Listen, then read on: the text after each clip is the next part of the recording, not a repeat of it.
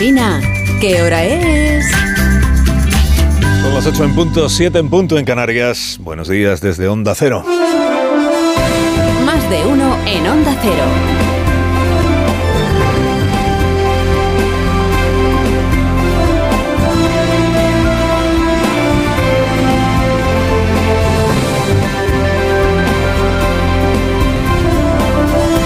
Como están, bienvenidos a una nueva mañana de radio. Estrenamos ya el noveno día del mes de enero del año 2023. Los golpistas se copian unos a otros, como los populistas, como los extremistas y como toda la ralea que recurre a la fuerza de la multitud, a la presión de la masa para sabotear o intentar sabotear el funcionamiento de las instituciones democráticas. Sacar a los partidarios a la calle, lanzarlos contra los poderes legítimos del Estado para conseguir, si triunfan, el secuestro de los derechos políticos del resto de la población y si fracasan, generar un serio problema a quien está gobernando el país y a quien tiene que decidir con qué medios encara o resuelve o neutraliza o reprime una amenaza contra la democracia.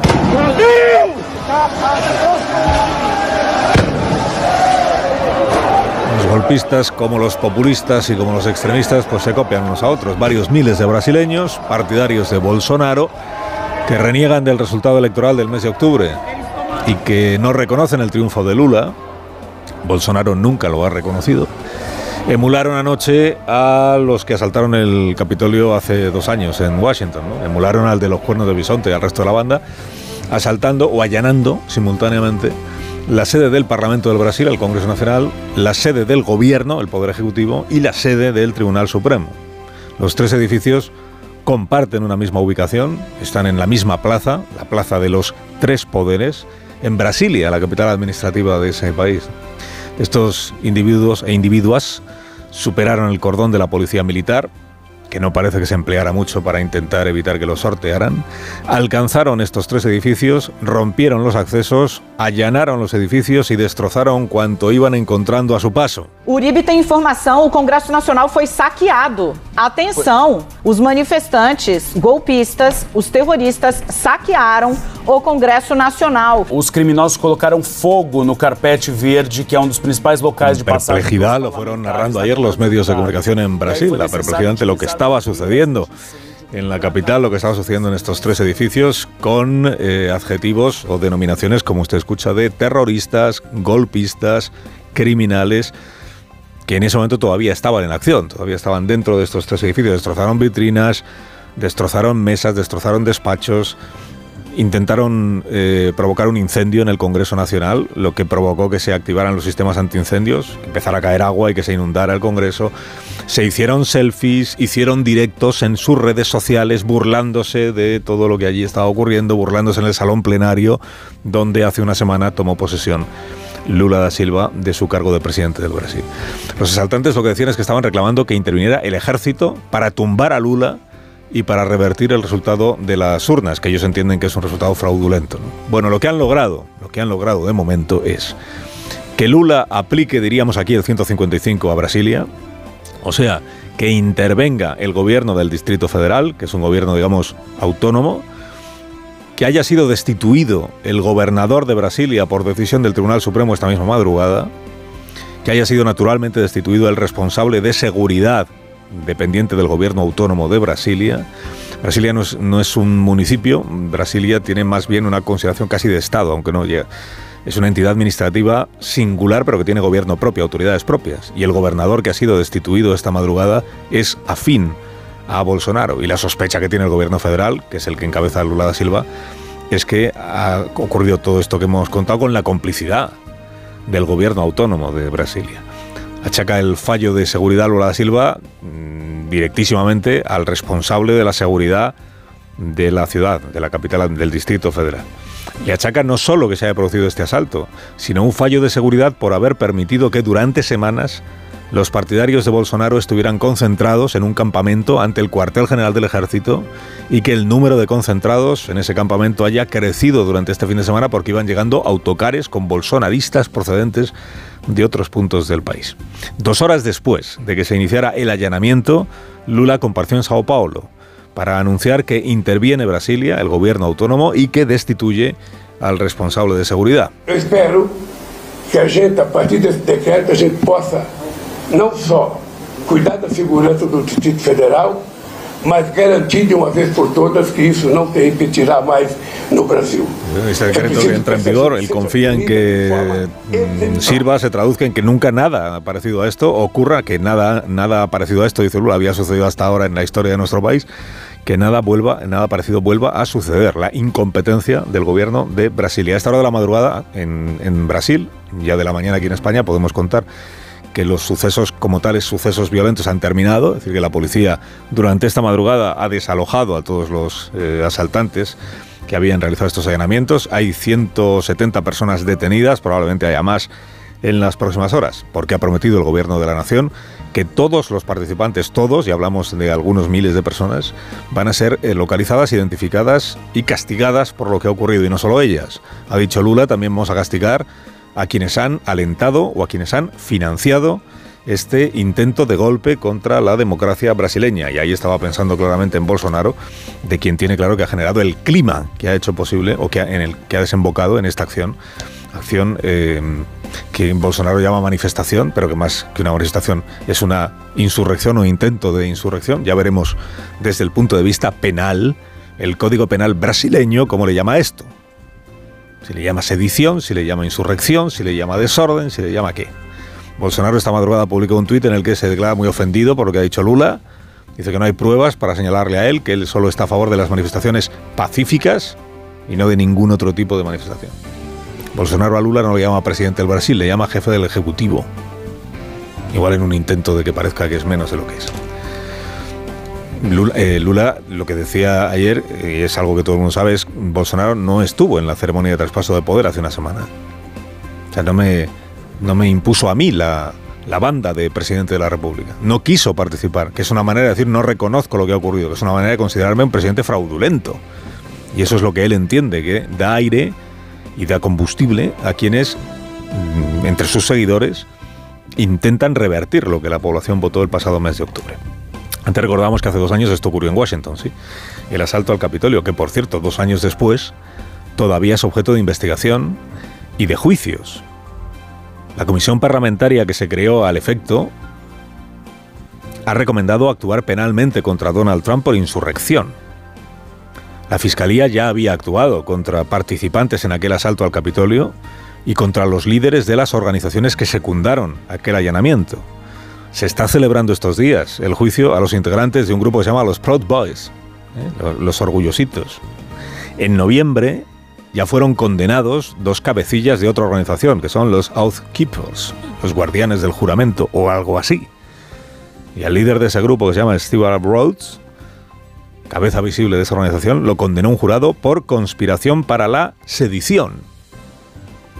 Falta, está condenado, falta saber cuántos años le impone el juez, que tiene que decidir cuál es la pena, pero podrían ser hasta 20 años de cárcel. Y he dicho bien, lo han condenado por conspirar para la sedición, que es un delito que en Estados Unidos no se considera anticuado. Sedición y sin indultos del gobierno progresista de Joe Biden. Que el Capitolio, por cierto, y para alivio del resto de la humanidad, que ha seguido con verdadera angustia estas últimas jornadas la incapacidad de un tal Kevin McCarthy para ser elegido presidente de la Cámara de Representantes, ¿verdad? Las navidades que nos han dado con este asunto. El Capitolio ya asistió este fin de semana al final de este bloqueo y a la proclamación del tal McCarthy como presidente de la Cámara y líder de la oposición al gobierno de Joe Biden, gobierno del Partido Demócrata. Hasta el sábado las crónicas de la prensa en España destacaban el daño que se estaba generando a la institución, este grupo de, bloqueo, estos recalcitrantes del ala dura, trampistas. Ahora que ya se ha desbloqueado la elección y que hay presidente, lo que destacan las crónicas es que el tal McCarthy ha tenido que hacer todavía más concesiones a los 20 irreductibles del ala ultra y por tanto esto todavía va a ser peor para el desarrollo de la democracia en los Estados Unidos. Ahora lo que más daña a la institución resulta que es que el presidente es rehén de los trompistas más desaforados, porque para conseguir su apoyo ha tenido que bajarse del todo los pantalones. Pues enhorabuena a los congresistas del Partido Demócrata. En España, en España empezando este año electoral, qué emoción. En España el gobierno informa a la población de que a partir de ahora se dedicará sobre todo a la propaganda. Dices más, pues sí. Mucho más. A través de su sección dominical en el diario El País, el gobierno hace saber, se llama la sección. Pues el gobierno hizo saber ayer que la legislatura entra en un nuevo ciclo. Este era el título del periódico este domingo. Menos reformas y más campaña. Se agradece la franqueza. ¿eh? Decía la crónica, el gobierno está concentrado en los grandes anuncios y empieza a trabajar ya a tope para la campaña electoral. ¡Qué maravilla! Esto pensaba que los gobiernos estaban para gobernar, no para hacer campaña electoral, pero bueno, me queda antiguo también en esto. Sí. A partir de ahora el gobierno a tope con la campaña electoral. Con notable sentido del humor lo llamaba el cronista hacer pedagogía. Dice, el gobierno va a hacer pedagogía. Mire, de la crónica de ayer leo, los estrategas de la Moncloa están convencidos de que al gobierno le va mucho mejor cuando la agenda política y mediática se centra en sus reformas. Al gobierno le va mucho mejor. Al gobierno está todo el día pendiente de, la salud que tiene el propio gobierno. Qué, qué agotamiento. Pues no sé yo si al gobierno le va mucho mejor cuando los medios nos ocupamos de sus reformas. Veamos las más recientes. Reforma de la malversación, reforma para eliminar la sedición, reforma de las leyes orgánicas para un procedimiento bastante chusco para la elección de magistrados del Tribunal Constitucional. Según la encuesta que hoy publica el propio diario El País, el PP retoma el liderazgo por delante del PSOE gracias a esta crisis institucional. Según la última encuesta publicada ayer por News, al 54% de los españoles le parece mal que se haya cambiado el Código Penal. Son mayoría los que opinan que no hubo golpe alguno a las instituciones. El complot que denunció el presidente. O sea que la sobreactuación eh, presidencial sobre este asunto no ha colado. Pero bueno, si a los estrategas de la Moncloa les parece que hablar de sus reformas les ayuda, pues, pues que sigan hablando. Después de todos los estrategas, que son cuatro, tienen más peso que los ministros, que son 22. Por cierto, hablando de reformas, al ministro Bolaños, ministro de Guardia, se le preguntó ayer si el gobierno sigue determinado a sacar adelante los cambios de dos leyes orgánicas para modificar la forma de elegir los magistrados del Tribunal Constitucional. Está claro que después de la renovación que se va a materializar mañana, ya no existe urgencia, pero en todo caso es una decisión que corresponde a los grupos parlamentarios y que tendrán que adoptarla en ese foro. O sea que el proyecto decae, ¿no? Que no es que las leyes orgánicas estuvieran mal, es que cambiarlas servía para resolver un episodio muy concreto y muy urgente. Porque esta es la manera en la que el gobierno, bueno, el gobierno no, los cuatro estrategas entienden las leyes, ¿no? No se trata de que estén bien o mal hechas, se trata de que si cambiando un artículo resuelves un episodio muy concreto que tenemos a un problema que tenemos ahora, pues lo cambiamos. Si Sánchez ya propuso cambiar las reglas de la investidura cuando él no conseguía que la suya prosperara, ¿qué, qué sorpresa hay en ello? En esto es coherente el presidente. Hoy van a tomar posesión los cuatro nuevos magistrados, los de refresco del Constitucional, sigue sin cubrirse una vacante, pero como ya hay, que es la que tiene que elegir el Senado, pero como ya hay mayoría progresista, pues tampoco. Y aún decía ayer el ministro, que es hombre bien humorado, decía, no, la, ahora la, si se presenta esta proposición de ley, esto es cosa de los grupos parlamentarios, no del gobierno.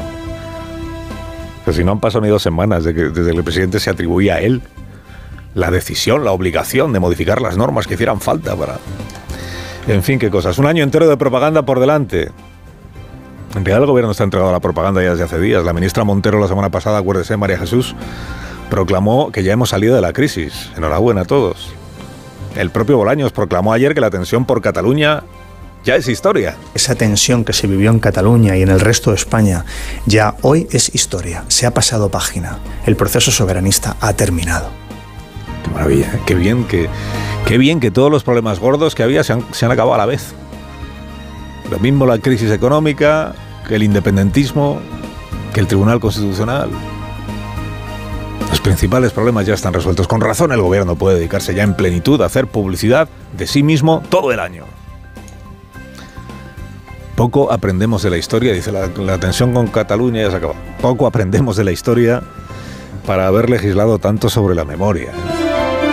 Carlos Alsina en Onda Cero.